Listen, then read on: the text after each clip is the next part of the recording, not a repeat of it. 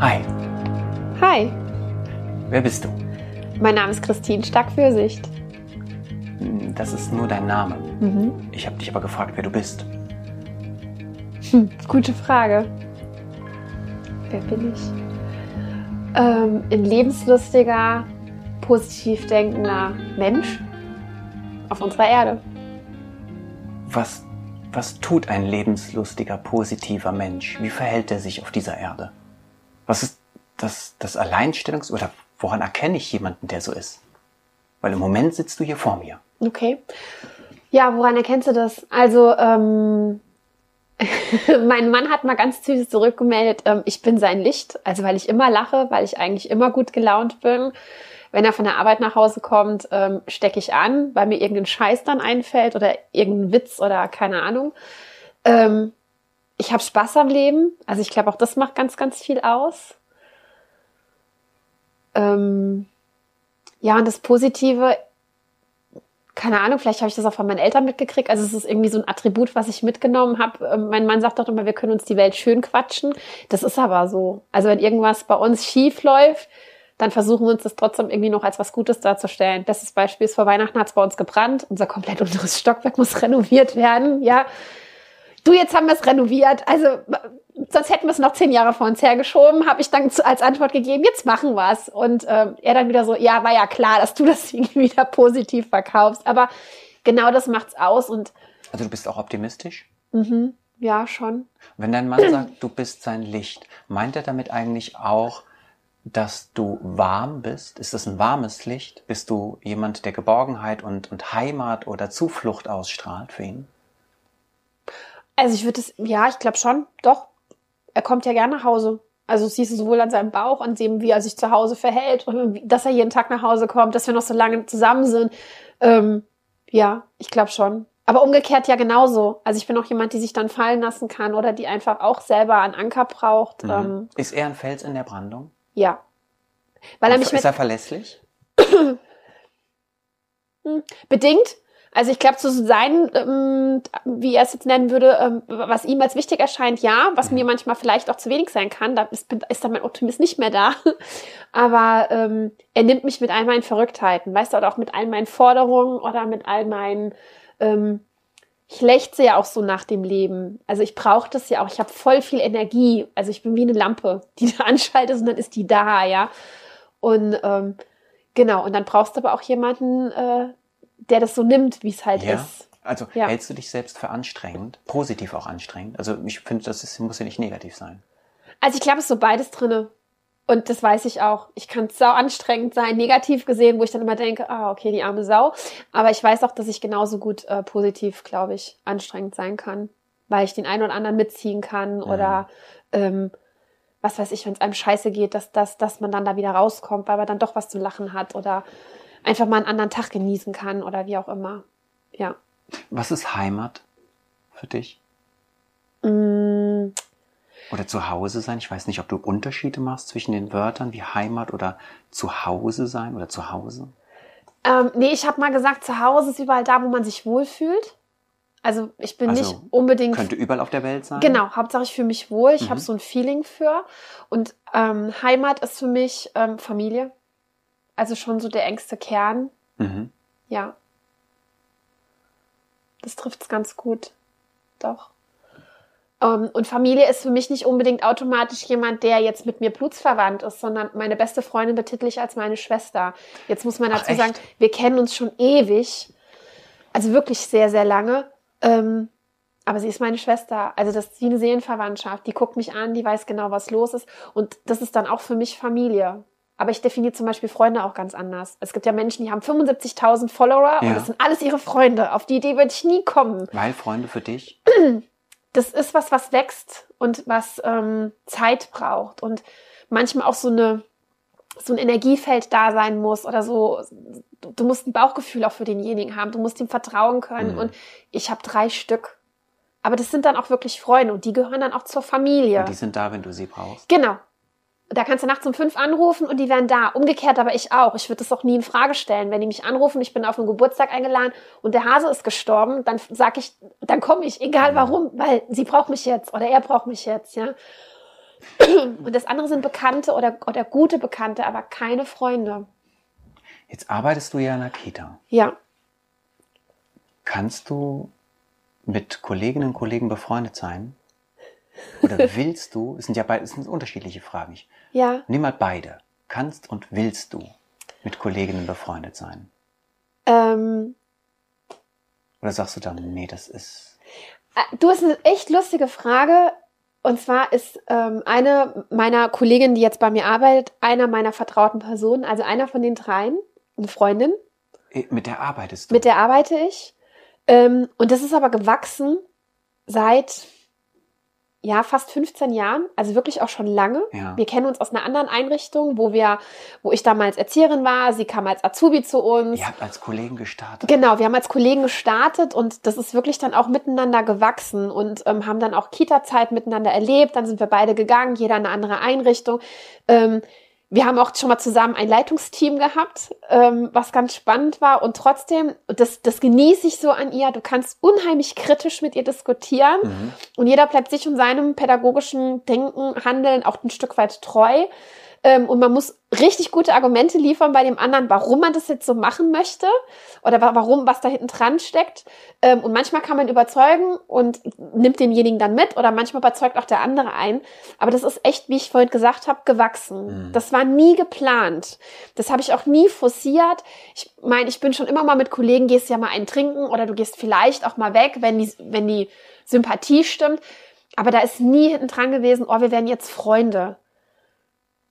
Ja, und bei ihr ist es irgendwie damals witzigerweise passiert und jetzt sind es 15 Jahre.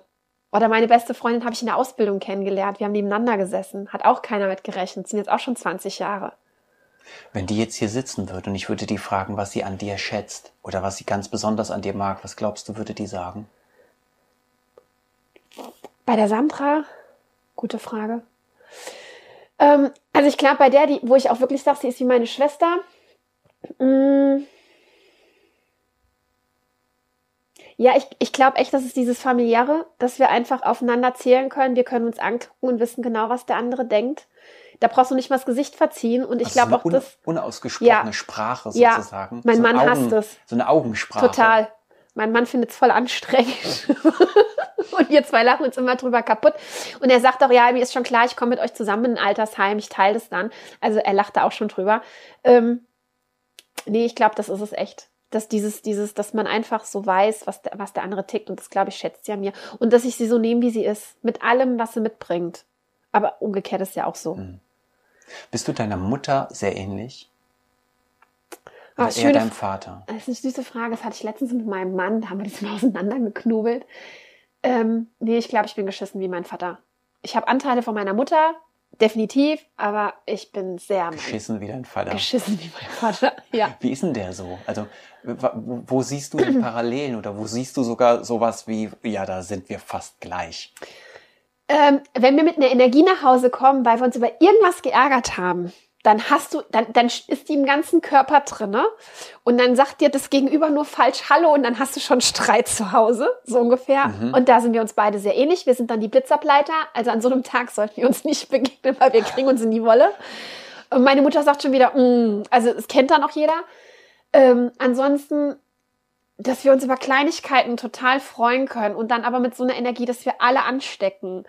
Ähm, dass wir uns das Leben schön quatschen. Also bin ich wie, wirklich wie mein Vater.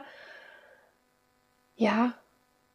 Aber was auch so typisch ist, zum Beispiel, wenn ich streiche und habe auf irgendeine Sache keine Lust, die jetzt abzukleben, dann gibt's bei mir halt runde Ecken, so nennt's mein Mann, weißt du, weil ich Mhm. mir dann denke, ach komm, das geht auch so. Also, Das stört dich nicht. nö, wird mich dann auch nicht stören, weil ich Mhm. denke, ja. Und Leute, die penibel sind darin und Die die, so perfektionistisch sind, die würden völlig irre werden. Ja, genau. Und mein Papa und ich würden dann sagen, oh, passt noch, weißt du, und dann ist gut.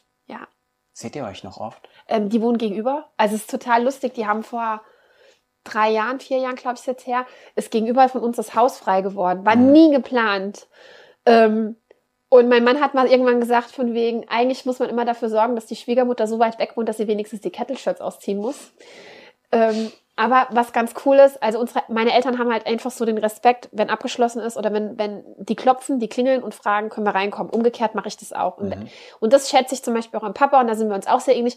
Wenn ich keinen Bock auf jemanden habe, dann sage ich dir das ganz ehrlich, du, ich will heute nicht. Aber dann ist der andere auch nicht beleidigt. Mhm.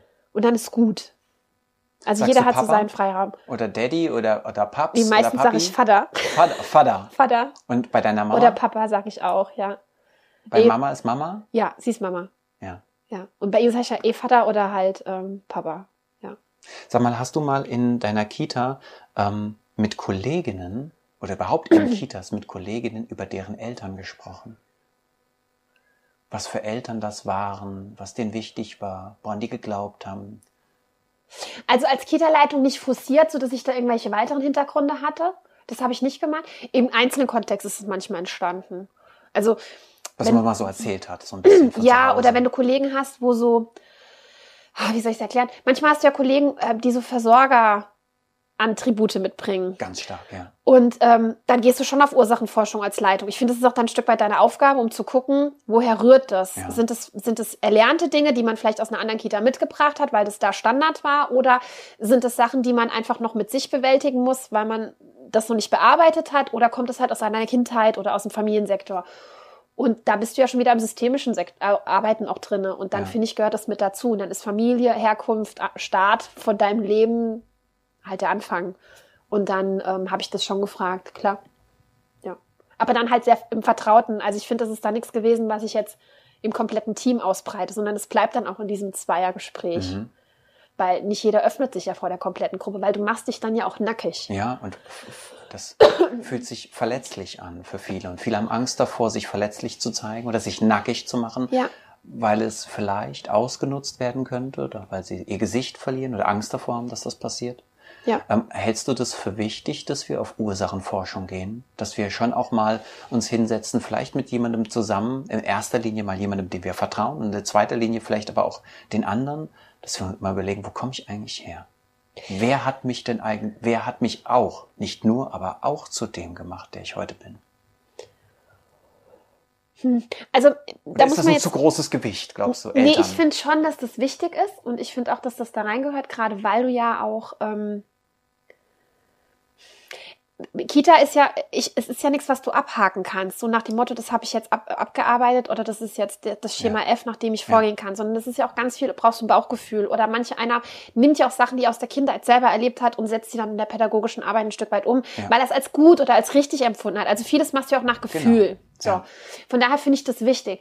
Was ich kritisch sehe, nach den jetzigen Kita-Standards, ähm, also ich habe selber schon Kita-Leitung erlebt, der hätte ich nichts erzählt von zu Hause. Mhm. Weil, Weil das die nicht vertrauenswürdig erstens war. das oder weil es gegen dich verwandt ähm, hätte benutzt werden können oder weil derjenige es vielleicht falsch verstanden hat oder Hm, weil okay. Kita-Leitung sich ja dann vielleicht auch bedroht fühlen oder die Kita-Leitung hatte eine Scheißkindheit. Ich muss jetzt sagen, ich bin echt sehr behütet aufgewachsen und schon ist dann wieder so, ja guck, also weißt du, dann hast du ja dann auch irgendwelche Diskrepanzen, die daraus entstehen können. Ähm, ich bin immer noch der Meinung, dass eigentlich jemand, der im pädagogischen Bereich arbeitet, ob das Kita, Horte, Schule, ähm, Heime, all dieser Felder, wo du mit Menschen arbeitest, wo du Einfluss auf jemanden nimmst oder Mhm. nehmen könntest, gehen wir mal von aus, die müssen gecoacht oder, oder betreut oder begleitet werden. Und das ist nicht eine Gruppensupervision, wo 25 Teammitglieder da sitzen. Einmal im Jahr oder Ja, oder auch alle Jahr. sechs Wochen, ja, weil genau. du, du, du redest nicht über solche Themen. Schon gar nicht, wenn Teams entweder kaputt sind oder da Menschen drinne sind, wo du denkst, okay, wir können miteinander arbeiten, wir finden vielleicht auch miteinander eine Verbindung, pädagogisch gesehen oder arbeitstechnisch gesehen, aber ich würde nie mit dir einen trinken gehen. Dann kannst du das vergessen. Sind aber dann schon so familiäre Strukturen in dem Team drinne, wo dann einer sagt, das ist meine beste Freundin. Mhm. Es ist genauso schwierig, ja.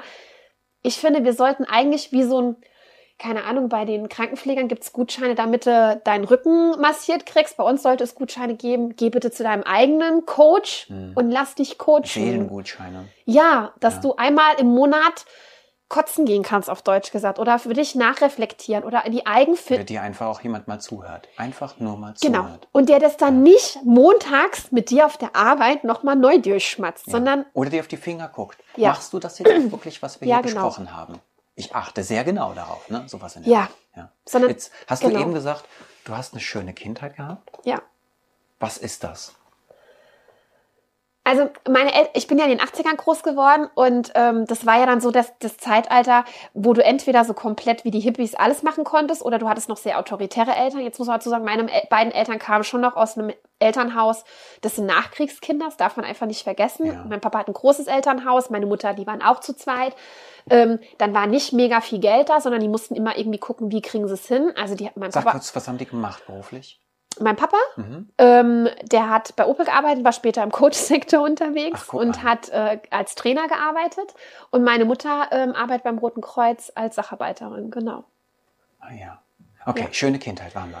Genau, 80er ähm, Jahre. in den 80ern, so. Und dann hast du jetzt nicht wie andere schon so das privilegierte Leben gehabt, wir haben ein Haus, sondern wir haben eine Mietswohnung gehabt und meine Eltern haben sich das halt alles ein Stück weit auch selber erarbeiten müssen. Ähm, und wir sind so groß geworden, dass meine Mutter auch von Anfang an mit arbeiten war.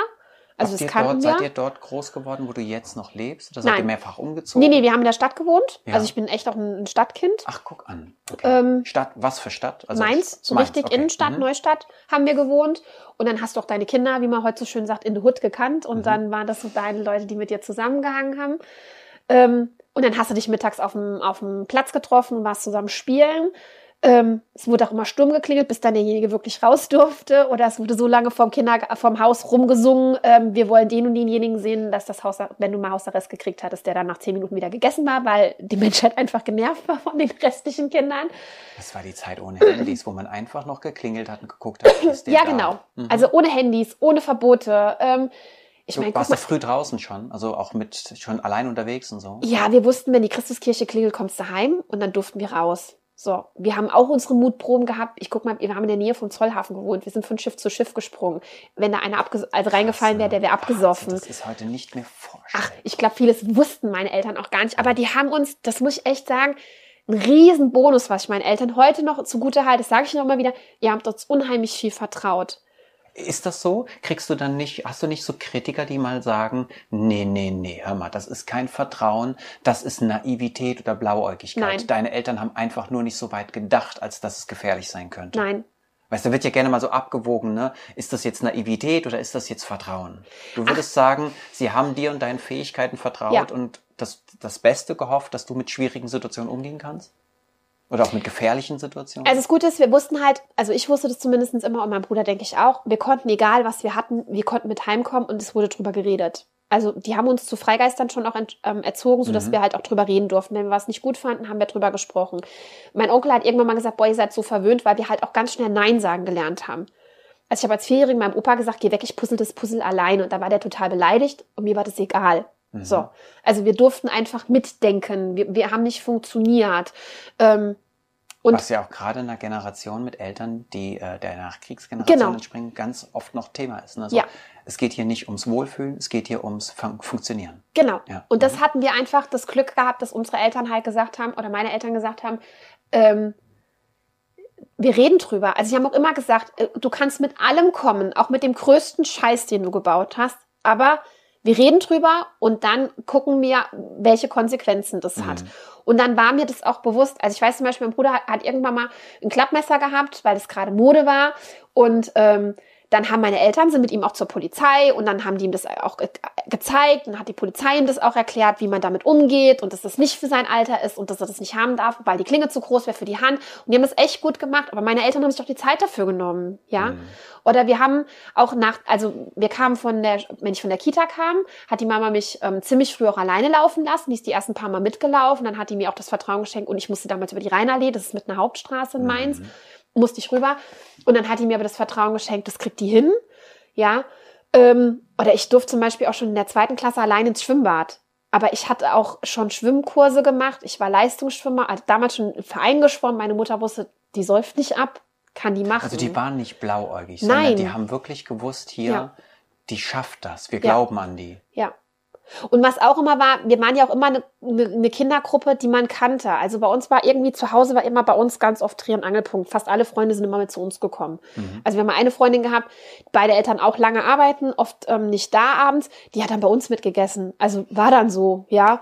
Und unsere El meine Eltern haben es halt auch zugelassen. Mein Papa kam dann auch mal mit runter und hat mit Blödsinn gemacht. Oder wie die Großen uns an irgendeiner Schneeballschlacht vermöbelt haben, stand mein Vater auf einmal mit unten und hat mitgemacht und dann sahen die ganz schön alt aus. Und wir haben uns voll gefreut, ja. So. Also die sind halt auch mit uns runtergegangen, haben mit uns gespielt. Wir sind auch mit denen in den Wald gefahren. Es war einfach, ja, es war echt eine schöne Kindheit. Und ich hatte halt auch Eltern, die da waren, aber die mich haben auch lassen, also mich auch gelassen haben. Ja. Ist das etwas, was du dir auch für heute nochmal wünschen würdest? Wenn du so an Kindheit denkst oder wenn du siehst, wie Kinder groß werden mit Eltern, ich meine, dir begegnen ja sehr viele Eltern, mhm. ähm, hast du manchmal so eine Sehnsucht danach, dass wir nochmal locker lassen oder dass wir uns mal entspannen wieder, auch mit den Kids? Oder gibt es da irgendwas, wo du denkst, ach, ich wünschte, Eltern würden an der Stelle nochmal Punkt, Punkt, Punkt. Also ich glaube, Familie muss sich heutzutage meiner Meinung nach noch vielleicht nochmal über ihre Definitionsart Gedanken machen. Ähm, ist Status quo, dickes Auto, neues Haus, beide Eltern Vollzeit mm. arbeiten wichtig? Oder ist es vielleicht, also meine Mama hat irgendwann mal gesagt, die ist auch arbeiten gegangen, aber die war um zwei daheim. Ich war mm, auch ein Schlüsselkind.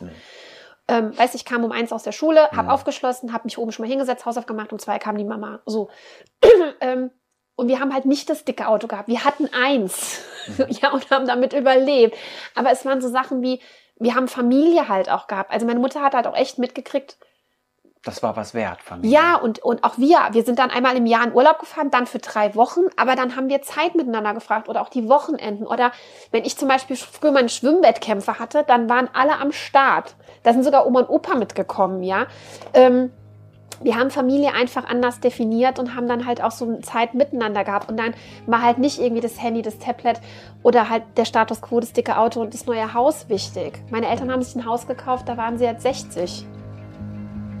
Wow. Vorher war das eine Mietswohnung. Das Team. Ja. Danke fürs Gespräch. Gerne. Ciao. Ciao.